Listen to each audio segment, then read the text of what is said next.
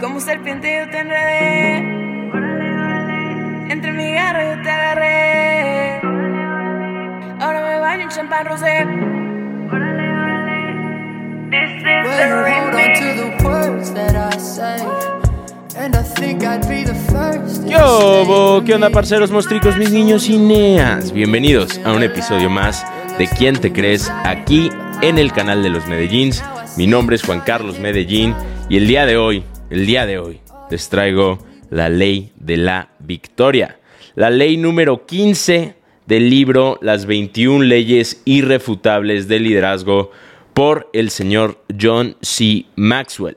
Si no has visto los primeros 14 episodios, te diría y aconsejo que los vayas a ver, los estudies y los apliques a tu vida a través de la acción.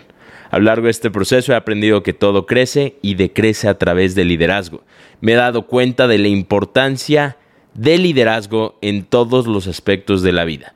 Si quieres que tu vida progrese, si quieres que tu vida crezca, si quieres que tu negocio progrese, entonces estudia el liderazgo y aplícalo a tu vida. Antes de empezar, les quiero pedir un favor. Y el favor es que se suscriban al canal, compartan este mensaje con alguien a quien le pueda servir, dejen un me gusta y algún comentario de lo que más les sirvió del episodio. Ahora sí, entremos en materia, la ley de la victoria. Esta ley dice que los líderes encuentran la forma de que el equipo gane siempre. Los líderes tienen un hambre insaciable de victoria. Constantemente están buscando la forma de ganar. Hay una frase en el libro que me gustó mucho y esta frase dice que los líderes victoriosos tienen en común la incapacidad de aceptar la derrota. Para ellos es totalmente inaceptable cualquier otra cosa que no sea ganar. Es inaceptable. Su ADN, su ADN está conformado de victoria. Constantemente están buscando la manera de ganar, sí o sí. Y obviamente en ese camino, obviamente en el proceso, obviamente cuando se ponen una meta no siempre van a ganar, pero la derrota es inaceptable y creo que eso es lo que hace que los grandes líderes sean grandes líderes. Que aunque han perdido en el pasado, no se quedan con la derrota. Que aunque han fracasado en el pasado, no se quedan fracasados. El otro día estaba escuchando un podcast y en este podcast hablaban acerca de las estadísticas de los emprendimientos. Y estaba hablando un profesor acerca de las trágicas estadísticas de los emprendimientos. Y entonces le hablaba a los profesores de una forma, digo, a, los emprendedores de una manera un poco negativa. Le decía, si tú emprendes, hay un 90% de probabilidades de que tu emprendimiento fracase. El 90% de los emprendimientos fracasan en los primeros dos años. Y empezó a dar todas estas estadísticas negativas de lo que ocurre con los emprendimientos. Y yo escuchaba eso y decía, ¿será que hay emprendimientos que fracasan? ¿O será que hay emprendedores o pseudoemprendedores que no tienen la capacidad de triunfar? Que no han aplicado y no conocen la ley de la victoria.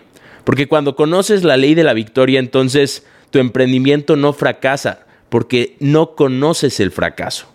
Al no conocer el fracaso, lo intentas una y otra vez, una y otra vez, una y otra vez, una y otra vez, hasta alcanzar la victoria. Sir Winston Churchill decía que el éxito se alcanza de fracaso en fracaso con entusiasmo. De hecho, creo que Winston Churchill es uno de los mejores ejemplos de la ley de la victoria que existen en el mundo. Cuando Sir Winston Churchill estaba por ser primer ministro, él veía lo que estaba ocurriendo en el mundo. Él notaba cómo en la Segunda Guerra Mundial Hitler quería tomar y apoderarse de toda Europa. Y entonces muchos de los líderes en ese momento fueron cediendo territorio. Pero Winston Churchill dijo, no, lo que está haciendo está mal. Todo aquello que hoy les está dando y les está negociando en un futuro, lo va a reclamar como suyo porque entendió que el liderazgo de Hitler no era un liderazgo positivo. Y entonces cuando Winston Churchill quedó como primer ministro, tenía todo en su contra. Estaban perdiendo la guerra. Pero él, al conocer la ley de la victoria, dijo, en mí poder no está la derrota. Y hay una frase, de hecho, eh, de Winston Churchill que también me gustó muchísimo y les quiero compartir. Y fue su primera declaración una vez que tomó poder como primer ministro. Y entonces dijo, ¿quieren saber cuál es nuestra política a partir de este momento? ¿Quieren saber cuál es nuestra meta? Y entonces dijo, les respondo con una sola palabra, la victoria. Victoria a toda costa. Victoria a pesar de todo el terror. Victoria aunque el camino sea largo. Porque sin victoria no hay supervivencia. Entendía que si no obtenía la victoria, entonces automáticamente estaba optando por la derrota. Y la derrota en ese momento era la muerte. La derrota era no solo la derrota en cuanto a la guerra, era perder absolutamente todo lo que él consideraba de valor en su país. La victoria a toda costa. En momentos de presión los, grandes, los grandes líderes dan lo mejor de sí. Lo que hay dentro de ellos sale a flote. Cuando aplicas la ley de la victoria, la presión te hace demostrar si verdaderamente eres un ganador. Porque bajo presión es donde los líderes que tienen en su ADN esta ley sacan lo mejor de sí.